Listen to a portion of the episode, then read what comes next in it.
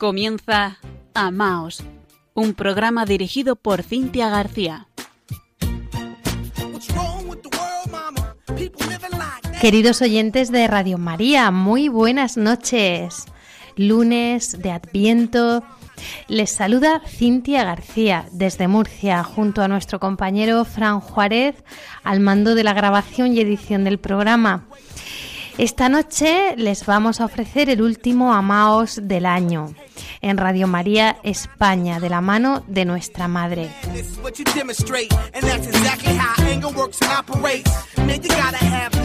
Y como es habitual, les dejamos por aquí nuestro correo electrónico amaos@radiomaria.es con el deseo de que nos escriban, nos feliciten la Navidad y nos compartan algo de sus vidas, porque realmente nos importa. Amaos es un programa que hacemos para ustedes, nuestros oyentes. También nos pueden encontrar en las redes sociales, tanto en Facebook con arroba amaos.radiomaría como en Twitter con arroba amaosrm.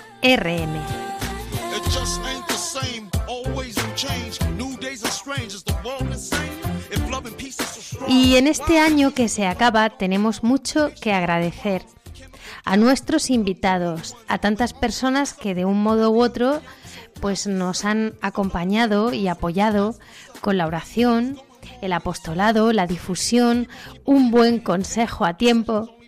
Sentimos de verdad que este programa Amaos lo compartimos de corazón con muchas personas.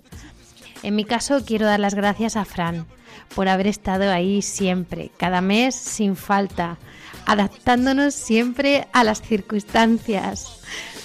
También a todos los compañeros de la emisora, que somos uno.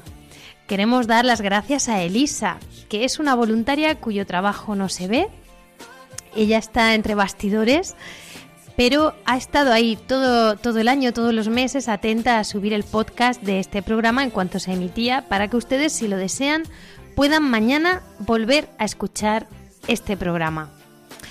¿Y por qué hacemos estas cosas? Pues por amor a Dios, por amor a la Virgen. Un beso grande, Elisa. Y así, pues a tantos amigos, familia, que sabemos que estáis ahí y que nos acompañáis. Os reconocemos que si hay algo que nos hace especial ilusión, es cuando nos enteramos que hay familias enteras que nos escuchan todos juntos. ¿Puede haber algo más bonito? Así supimos de la familia de Isabel y Santiago, con sus hijos y nietos.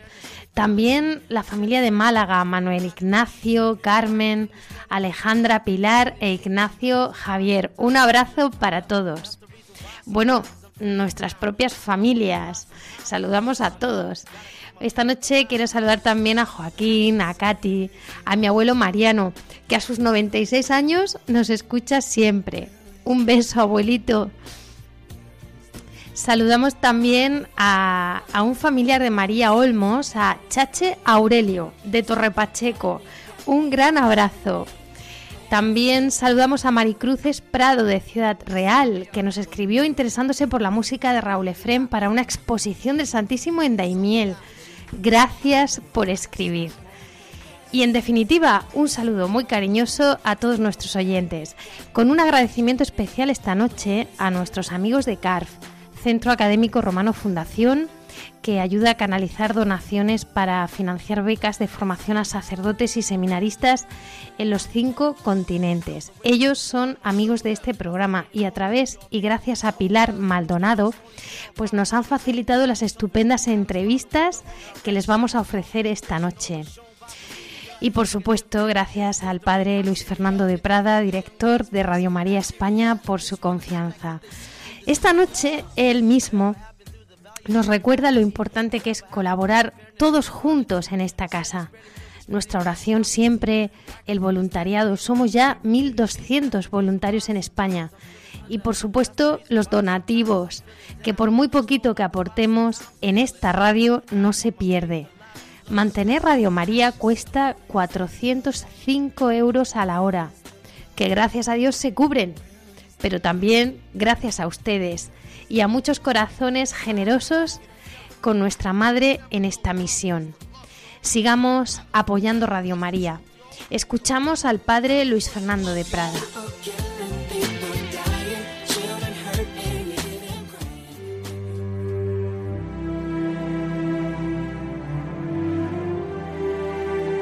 Jesús vino, Jesús vendrá, Jesús viene.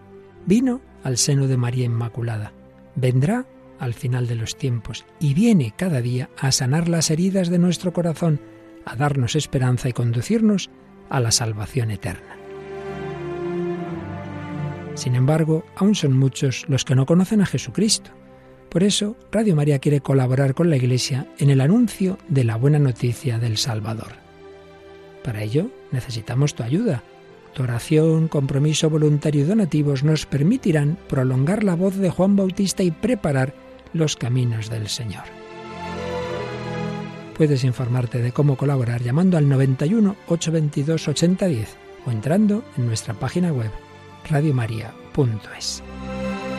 Radio María, la fuerza de la esperanza.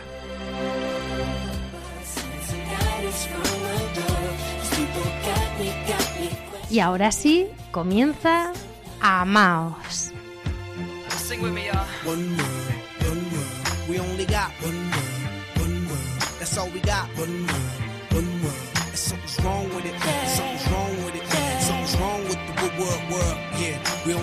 one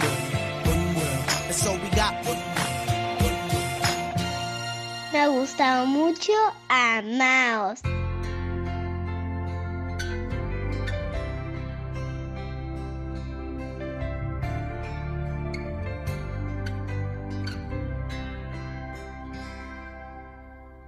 one world. That's all we got, one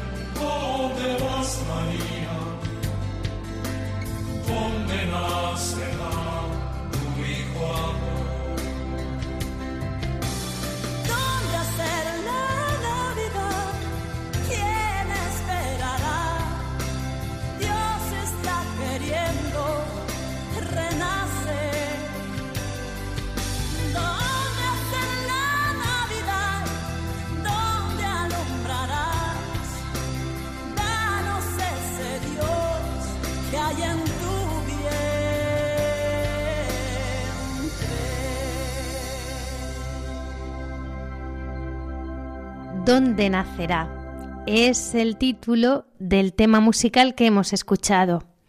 En este tiempo de buena espera o de esperanza, recordamos que hace más de dos mil años el Hijo de Dios ya se encontraba en las entrañas purísimas de la Virgen María.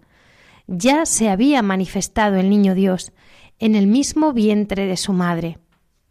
Ahora el niño está por nacer y va a encontrar casi todas las puertas cerradas.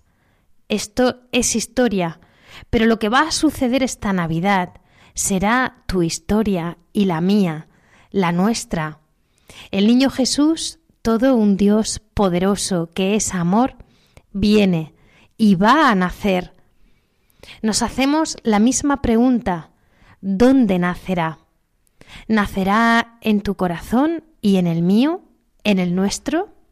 Nacerá en nuestras familias, nacerá entre nuestros amigos, en nuestros trabajos, en nuestro país. ¿Cómo nos gustaría, verdad? Nos entristece saber que va a encontrar muchas puertas cerradas. Entonces, ¿dónde nacerá? En estos últimos días de Adviento, previos a la celebración de la Navidad, nuestra Navidad, la tuya, la mía, tenemos que preparar el corazón. ¿Cómo? Pues con una buena confesión, con un sacerdote, después acercándonos con más amor al Dios que viene y que vendrá, Emmanuel, Dios con nosotros.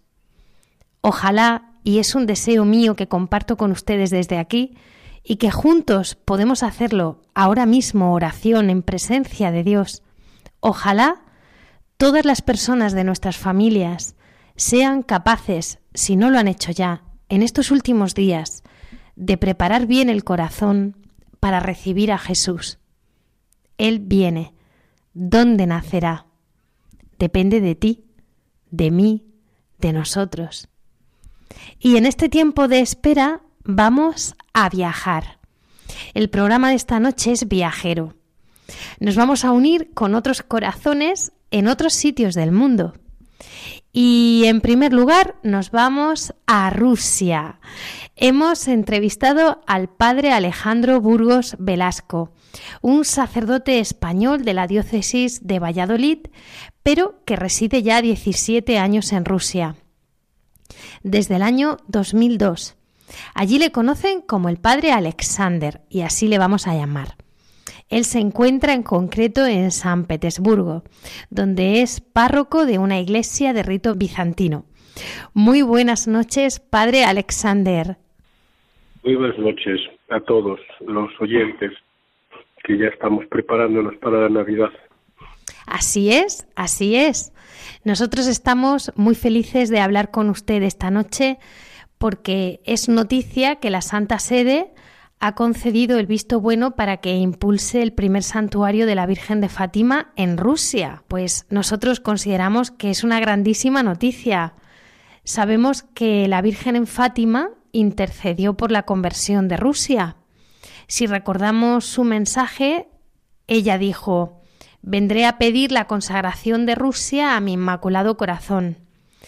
Si atendieren mi pedido, Rusia se convertirá ella dijo que vendría un periodo de paz y si no, que esparciría sus errores por el mundo, promoviendo guerras y persecuciones a la Iglesia.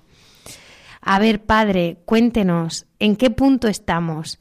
¿Cómo está la situación en Rusia y qué esperan ustedes que signifique este primer santuario de Fátima allí? Bueno, pues eso, la Virgen dijo que eh, eh, Rusia iba a hacer que hubiese muchos eh, errores por el mundo, eso ya se vio que fue.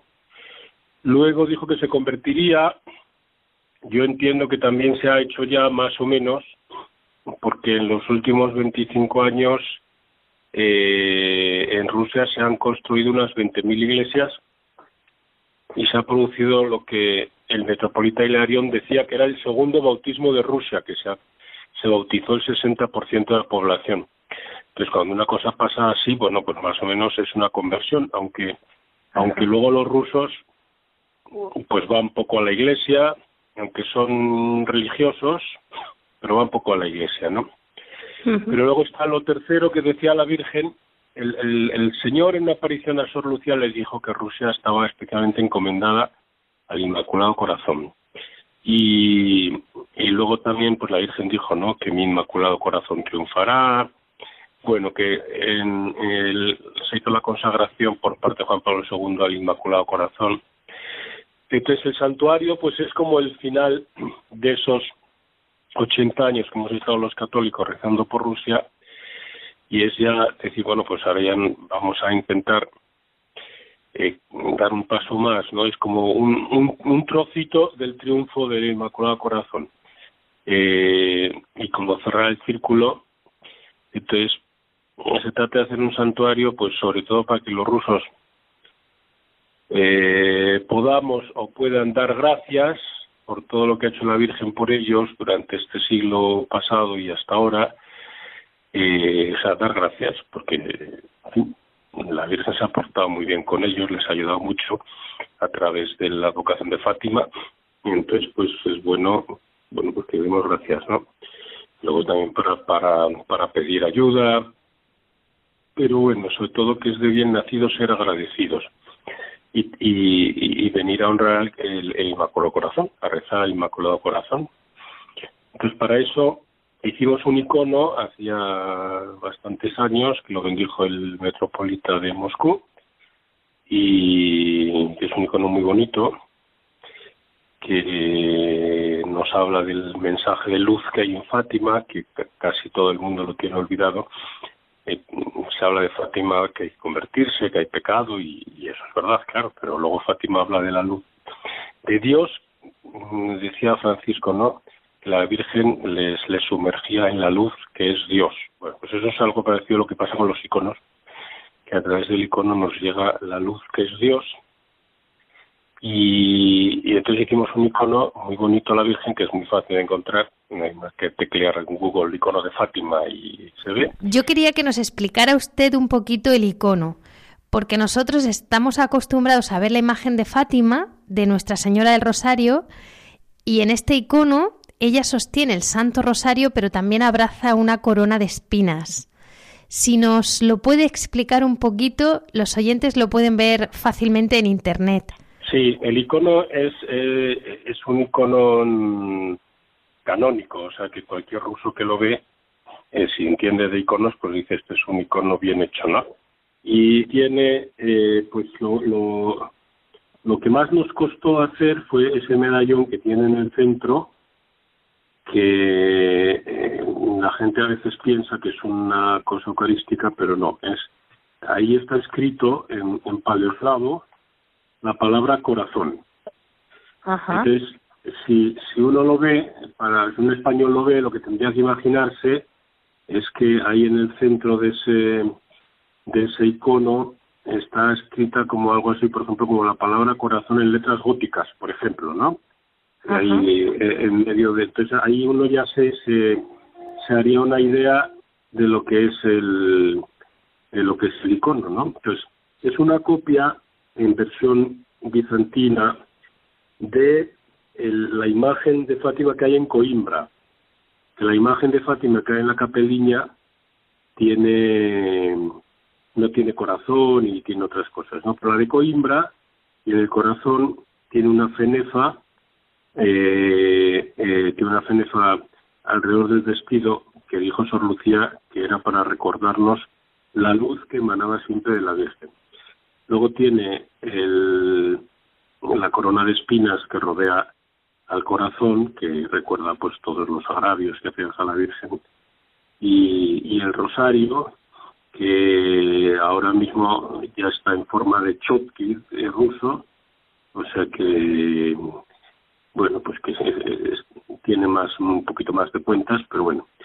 Y, eh, bueno, entonces todo eso, y luego está todo el misterio de la luz en los iconos, que ya habla un poquito, porque nosotros, en general los, eh, los católicos de rito latino, las imágenes nos sirven para ir de, de nosotros a Dios.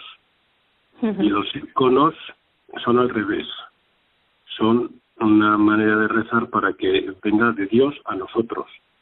Y en concreto para que venga la luz increada. La luz increada, o sea, el mismo Dios, para que nos venga a visitar el Espíritu Santo.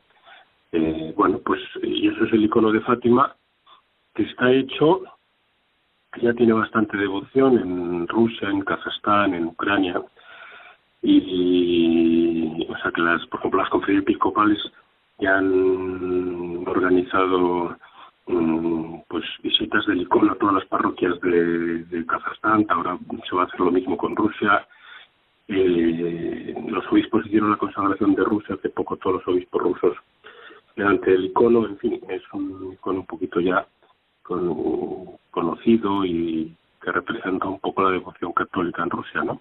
Es hacerle un, santuario y, para que recemos más.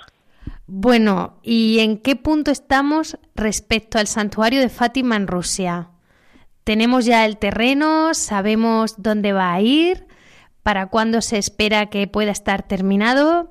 Cuéntenos. No, lo que hemos conseguido de momento son todos los permisos. El permiso de la Federación Rusa, porque eh, nos ha registrado como entidad civil, con lo cual ya podemos hacer las cosas sin ningún problema. Luego el permiso del obispo, que, que bueno, también eh, que es lo que es muy importante, no se puede hacer algo así del obispo. Y luego el obispo consultó en la congregación de iglesias orientales para no hacer las cosas tampoco por libre, también le dijeron que se podía y ahora estamos haciendo pues la primera la primera petición de dinero porque lo o sea lo en este caso lo complicado es que normalmente el terreno te lo dan pero aquí el terreno no nos lo van a dar entonces hay que comprarlo. Ya sabemos qué terreno queremos que es bastante caro si no nos llega el dinero compraremos otro más pequeño claro. Pero pero eh, eh, normalmente para pedir hace falta un proyecto, ¿no? Entonces nosotros ahora mismo pues no podemos hacer un proyecto porque no tenemos terreno y entonces no se puede hacer un proyecto. Por eso al principio pues hay que acudir más a las donaciones particulares de los fieles, luego poner una capillita y de madera y, y ya en una segunda etapa para construir la iglesia entonces ya podremos pedir más a, instituciones esenciales o donde sea, ¿no? Pero ahora mismo me hace un poco falta las donaciones así pequeñas de la gente, pues de mandar 30 euros, que es muy importante. El, otro día estaba yo con un sacerdote, eh, me dijo, ¿ya tienes todo el dinero? Y yo dije, no, no, si jamás. Y, y yo le dije, pues no, la verdad es que la gente no está respondiendo, están mandando muy poco. Y me dijo, ¿cómo? ¿Cómo es eso posible? Si todo el mundo está a favor, digo, sí, pero están a favor, pero pero él tampoco me había mandado un duro. Entonces, claro, no le voy a decir, oye, y tú tampoco. Pero lo que quiero decir es que yo creo que la gente piensa, bueno, si yo mando 20 euros, eso no va a servir para nada, pero no es verdad. Pero sí que sirve, claro, claro es justo lo que necesitamos. es justo lo que necesita. Claro. Bueno, si hay algún oyente que, que quiere colaborar, puede encontrar la información en Internet. Sí, bueno, ahora estamos haciendo la página web, o sea que todavía, eh, eh, bueno, en el momento en que se emita la entrevista, yo creo que ya estará hecha. Así que estaremos atentos. Es una página que es www.fatimarus.com. Muy bien, Perfecto, estaremos atentos también para darlo a conocer y allí cómo, cómo se está viviendo. Imagino que con alegría por parte de los fieles. Bueno, pues sí, claro, están, están encantados, con esperanza. Vamos, eh, en fin, vamos a ver lo que lo que conseguimos. Pero claro, claro, pues la gente está encantada. De, si hacemos un templo a Virgen, pues será estupendo, porque en Rusia hay parroquias hay parroquias y, alguna cosa como se puede llamar como mini santuarios, así intentos de hacer una, una capilla dentro de la iglesia, pero así un santuario pues no hay ninguno, o sea que católico. Ajá. Ajá. Y, y, entonces pues bueno, vamos a ver si, si con la ayuda de los católicos Pues de todo el mundo, porque además la devoción de Fátima y de la consagración al Inmaculado Corazón de María se está extendiendo. Es una petición de la Virgen y ya hasta el Papa Francisco pues también la ha hecho, incluso en la Jornada Mundial de la Juventud, a tantos jóvenes que se han consagrado. O sea que es una devoción muy importante que la Madre nos está pidiendo hoy.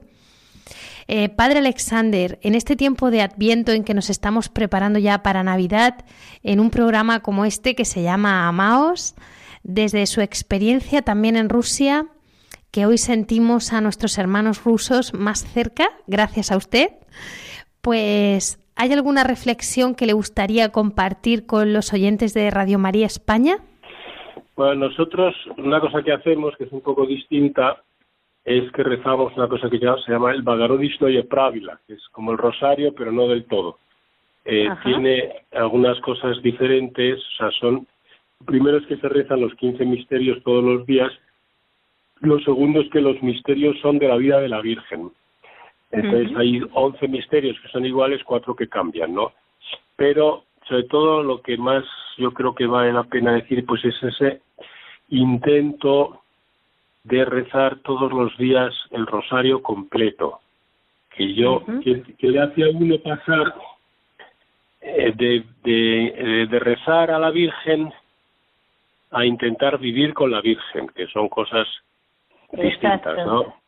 Entonces, el rosario, eh, las cuatro partes del rosario, si yo, si alguien las intenta rezar, aunque le cueste un poquito, pero luego ya irá convirtiéndose el rosario en algo que le ayudará a estar rezando y hasta vivir con la Virgen todo el día. Entonces, igual es un momento bueno la Navidad para decir, pues, pues vamos a intentar, eh, ahora que, estamos, que nace Jesús, que, que estaba siempre con María, pues estar siempre con María. Adviento, tiempo de espera, tiempo para unirnos más a María. Claro, en Adviento que está ahí todo la Virgen esperando el niño, ¿no?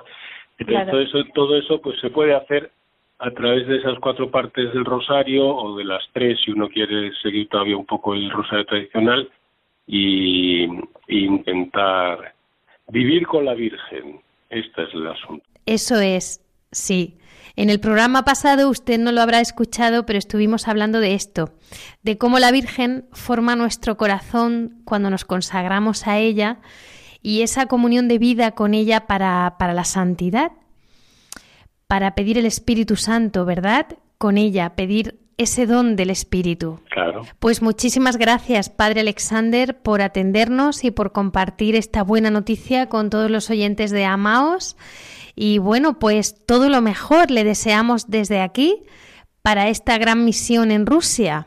Nos sentimos hermanados y confío que salga también alguna ayuda para, para desde esta emisión para, para el santuario.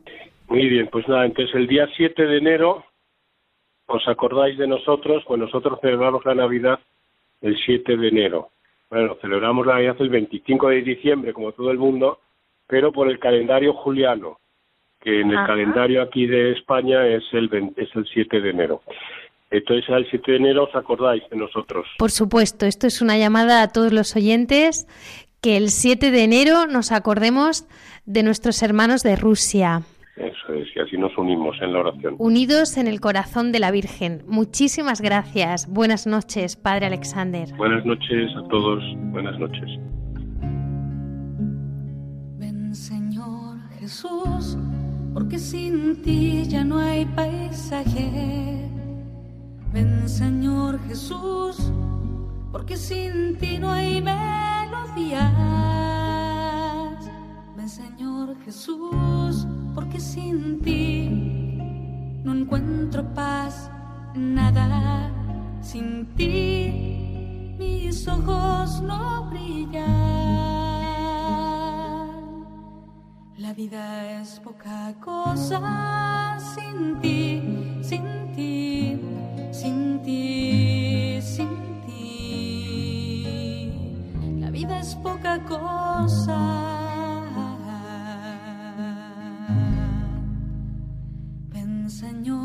Jesús, ven pronto a mi vida,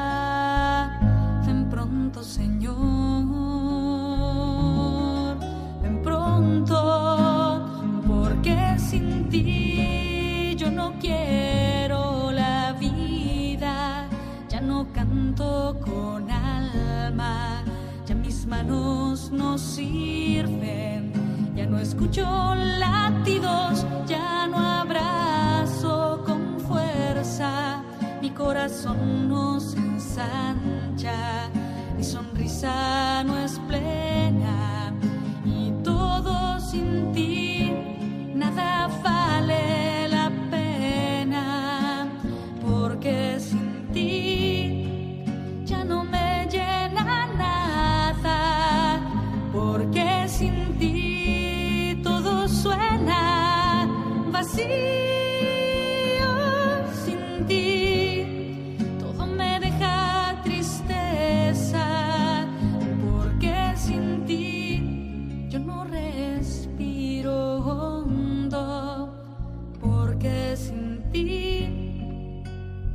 all the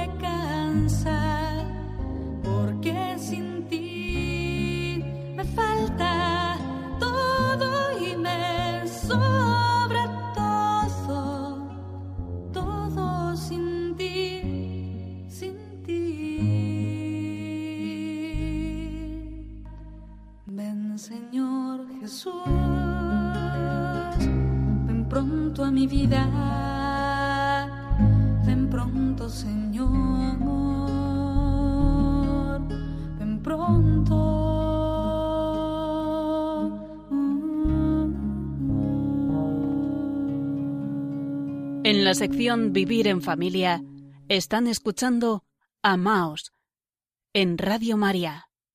Ven, Señor Jesús. Y desde las buenas nuevas que nos llegan desde Rusia, nos vamos a Tierra Santa, a la tierra de nuestro Señor. Nos viene al corazón ese salmo. Qué alegría cuando me dijeron, vamos a la casa del Señor ya están pisando nuestros pies y pisamos Tierra Santa gracias a un hermano franciscano, Fray Salvador Rosas Flores, que es en estos momentos el superior de la fraternidad franciscana que custodia la Basílica del Santísimo Sepulcro en Jerusalén. Qué alegría contar con su presencia esta noche. Estamos ya en vísperas de Navidad, en Tierra Santa. Muy buenas noches, Fray Salvador. ¿Qué tal hermanos de Radio María? En manera especial a los hermanos que nos escuchan a través de este programa Amaos. Les saludo con gusto. Yo soy Fray Salvador Rosas, fraile franciscano originario de México, que actualmente presta servicio en la custodia de Tierra Santa. En manera específica, el servicio que estoy realizando es en la Basílica del Santo Sepulcro, en la ciudad santa de Jerusalén, en compañía de otros nueve hermanos que provenimos de diferentes naciones del mundo, tanto de los continentes de América, de Europa, de África, incluso de Asia.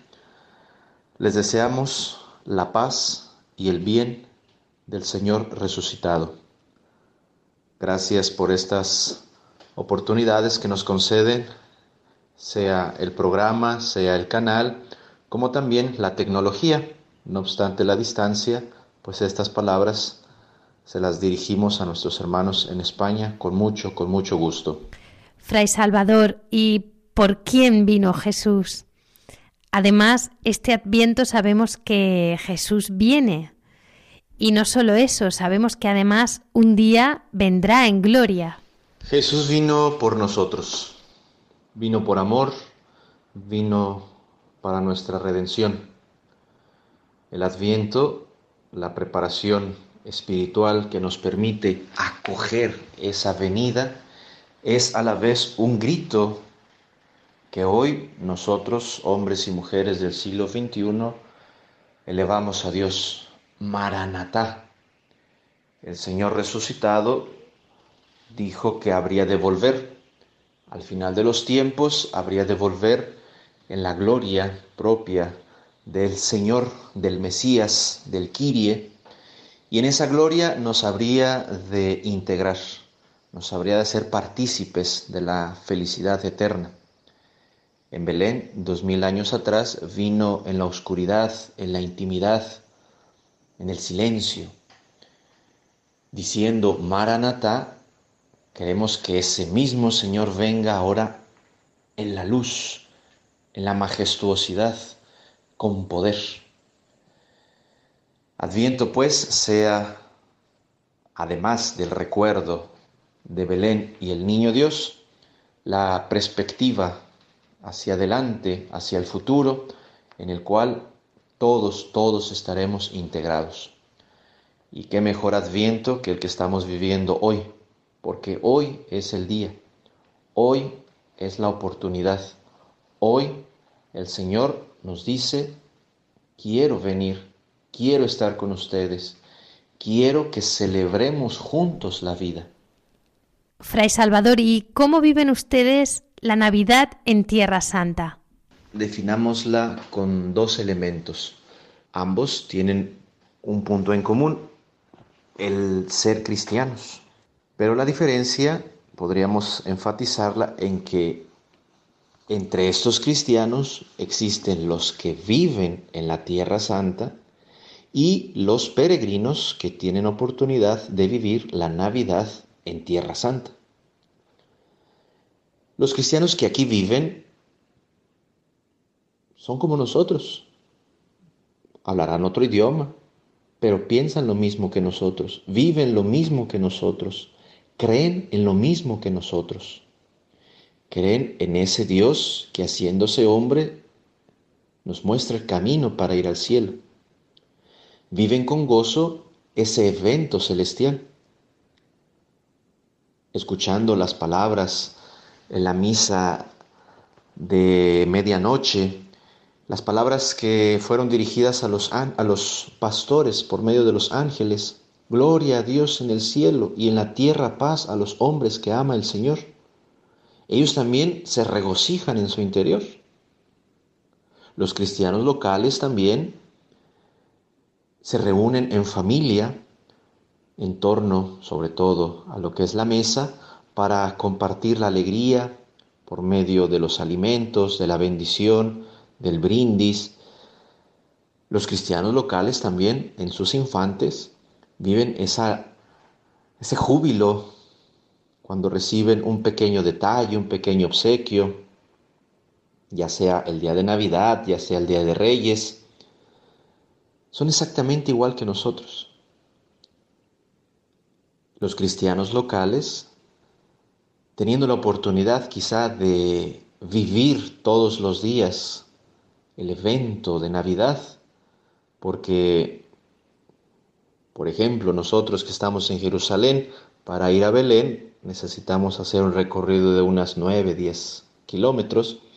Cuando acompañamos a los peregrinos decimos, independientemente si es marzo, independientemente si es eh, septiembre, el periodo del calor intenso, decimos en Belén, hoy para nosotros es Navidad.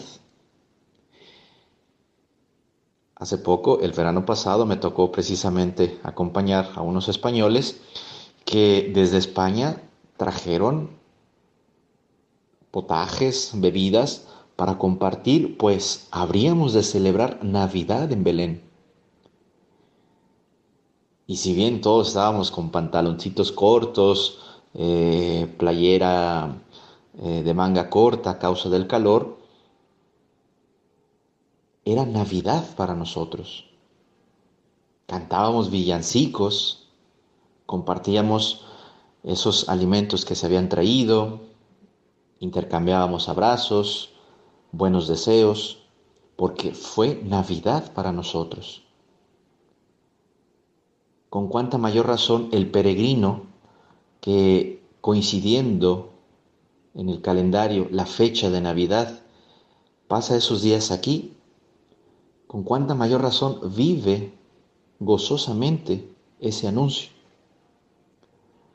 De igual manera, como en nuestras ciudades occidentales, Jerusalén, Belén, Nazaret, en estas fechas, son ciudades iluminadas en las calles, en las casas, en los negocios, se escucha, la música navideña, la música universal, quizá los temas más famosos en inglés que todo el mundo hemos escuchado más de alguna ocasión, que nos mete en esa atmósfera. Esferas, luces, son famosos los panetones italianos, los dulces típicos de la región. Todo, todo, todo confluye para que vivamos la Navidad.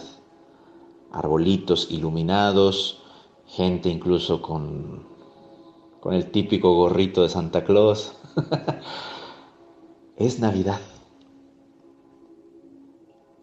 Si bien la Tierra Santa ha vivido momentos en la historia de dificultad, podríamos decir que en Navidad se vive esa tregua. Los últimos 10 años, 10, 12 años, verdaderamente ha reinado una paz muy tranquila, una paz que se extiende en todas las ciudades. No faltan los eventos aislados como, como en cualquier ciudad dígase Madrid, dígase Ciudad de México, dígase París, dígase Buenos Aires. Pero a diferencia de décadas anteriores, donde había atentados, donde se vivía un clima más tenso, los últimos años vivimos bien, tranquilos, y más aún en Navidad, porque Navidad se extiende, decíamos hace poco, entre los cristianos esa pequeña diferencia, los locales con los que venían de fuera. Pues ahora extendamos la Navidad. En compañía de los cristianos locales están las comunidades de musulmanes, las comunidades judías, que también se meten en esta atmósfera. También esos barrios, también esas comunidades, de una u otra forma comparten la alegría del cristiano por Navidad. Navidad, pues, con esto concluyo, derriba muros, abre fronteras, acerca personas, porque es precisamente eso la Navidad, hacer que todos los hombres de buena voluntad vivamos la gloria de Dios. Gloria a Dios en el cielo y en la tierra paz. Fray Salvador, estamos ya al final del programa, pero no quiero despedirle sin que nos dirija unas palabras a los oyentes sobre su experiencia en la espiritualidad franciscana. Por algo son ustedes custodios de los santos lugares. Los franciscanos estamos aquí en Tierra Santa aproximadamente desde el año 1217, cuando llegaron los primeros frailes en una ciudad del norte del actual Israel llamada Acre. Francisco Francisco de Asís viene en Tierra Santa y obtiene del sultán de aquel entonces un cierto permiso. Recordemos que son tiempos de cruzadas, tiempos bélicos, tiempos de guerra entre cristianos y sarracenos. Pero Francisco con su humildad, con, su, con sus virtudes características, cae en gracia del sultán, el cual, repito, le concede a él y a sus hermanos que en modo paulatino vayan visitando los lugares, vayan celebrando la Eucaristía en los diferentes lugares, vayan orando en los diferentes santuarios. Posteriormente, no solamente fue la visita, sino la residencia. Hay que mencionar, en modo muy breve, la ayuda de muchos de los gobiernos de las potencias europeas de aquel entonces. Y son ya 800 años que los frailes franciscanos estamos aquí como custodios de los santos lugares. Aquellos lugares que mencionaba al inicio son actualmente custodiados por, por los hermanos de la orden franciscana. Los importantes o los más socorridos, pues Nazaret, Belén, Jerusalén, el Santo Sepulcro, la flagelación, un conventito cercano al cenáculo, el Getsemaní, etcétera, etcétera. Y repito, nuestra primer y principal función es la de los peregrinos, pero también tenemos en cuenta a aquellos cristianos locales de los cuales hemos hablado minutos atrás. Actualmente digamos que la custodia de Tierra Santa alberga alrededor de unos 280 frailes franciscanos que provenimos de unas 40 naciones de todo el mundo. Y aparte de la actividad que estamos desarrollando con los peregrinos, pues también atendemos parroquias, iglesias, capillas. Tenemos algunos colegios en los cuales pues jovencitos, tanto varones como mujeres, acuden a clases, alrededor de unos 15.000 en las diferentes realidades educativas, como también actividades sociales centros deportivos, casas de acogida para adolescentes, para gente desfavorecida, hospitales, viviendas. La custodia ha construido y se ha hecho de edificaciones de casas para que los cristianos locales no tengan que emigrar, no tengan que abandonar su lugar de origen. Y todo esto pues lo hacemos sobre todo en Chipre, Egipto, Jordania, Siria Líbano e Israel.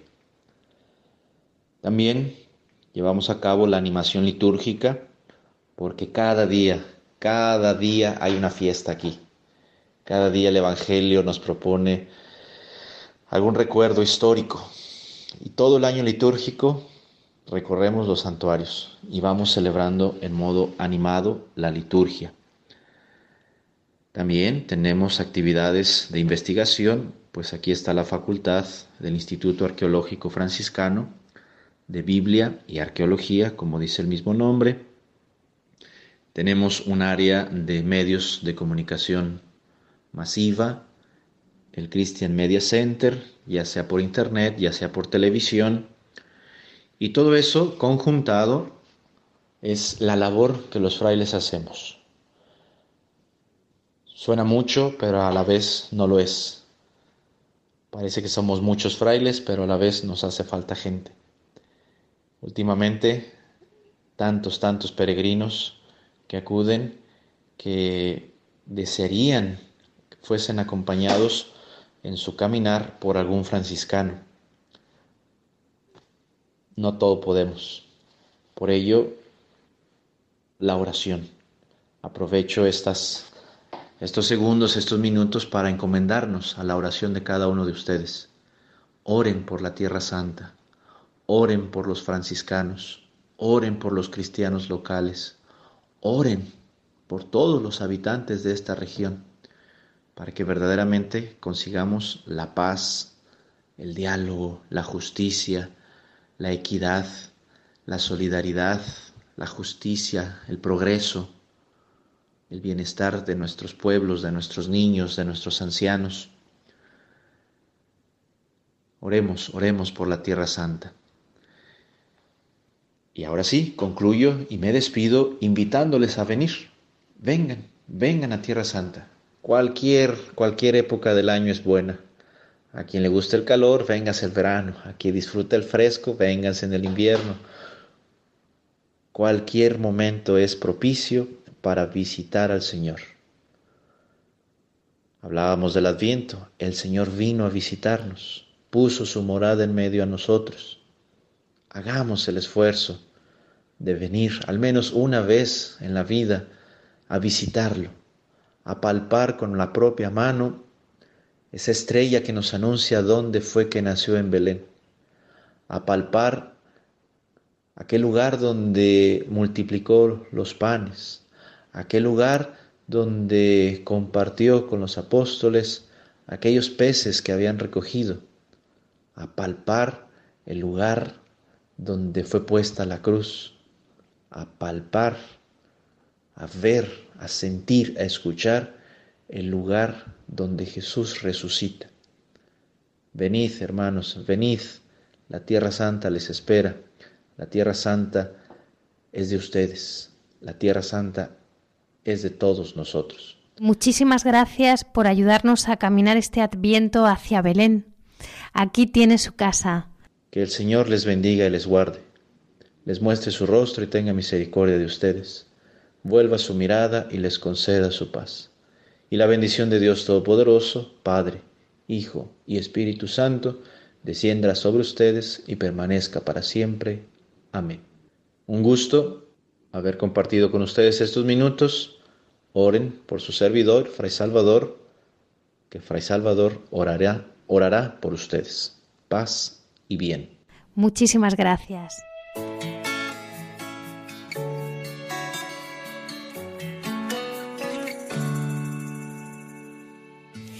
Estrella anunció tu venida, mi Señor, y yo ya te esperaba,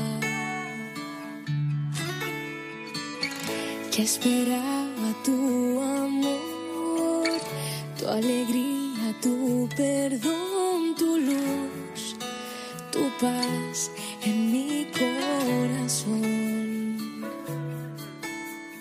quiero recibir con lo mejor, darte lo que te mereces, mi Señor.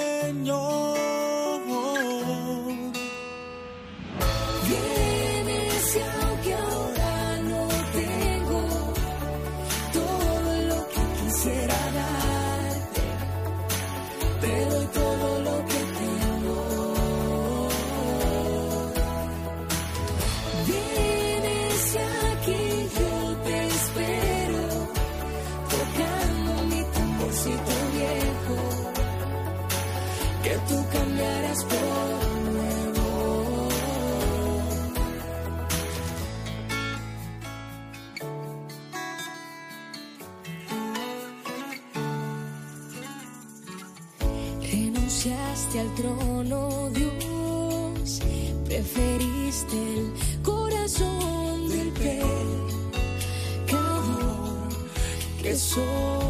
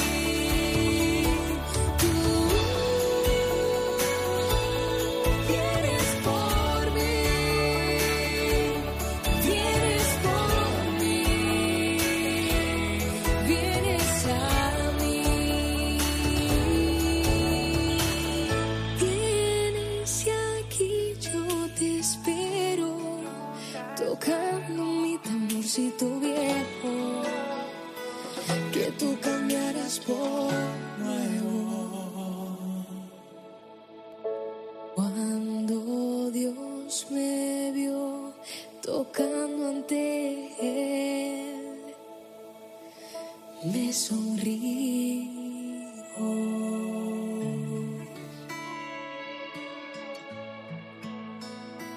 Están escuchando Amaos en Radio María.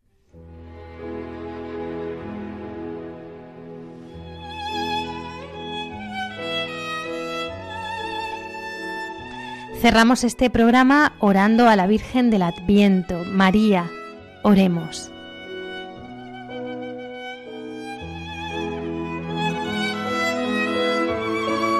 Ruega por nosotros, Madre de la Iglesia, Virgen del Adviento, esperanza nuestra, de Jesús la aurora, del cielo la puerta.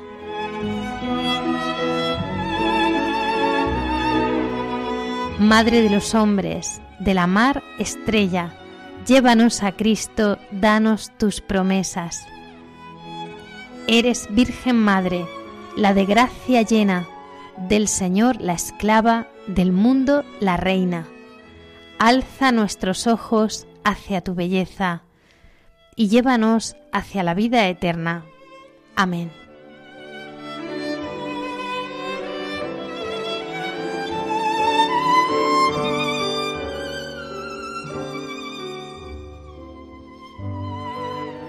Gracias por su compañía durante todo este año 2019. Esperamos de corazón sus comentarios, preguntas, sugerencias. Los pueden hacer llegar a través del correo electrónico a maos@radiomaria.es. Tenemos una nueva cita en cuatro semanas, el año que viene, si Dios quiere, el lunes 13 de enero a las 21 horas. Hasta entonces, les deseamos una muy feliz Navidad. Disfruten la programación de Radio María en esta salida y entrada de Año Nuevo y que el Niño Dios llene de amor sus corazones. Eso sí, amaos. Un saludo y que Dios les bendiga.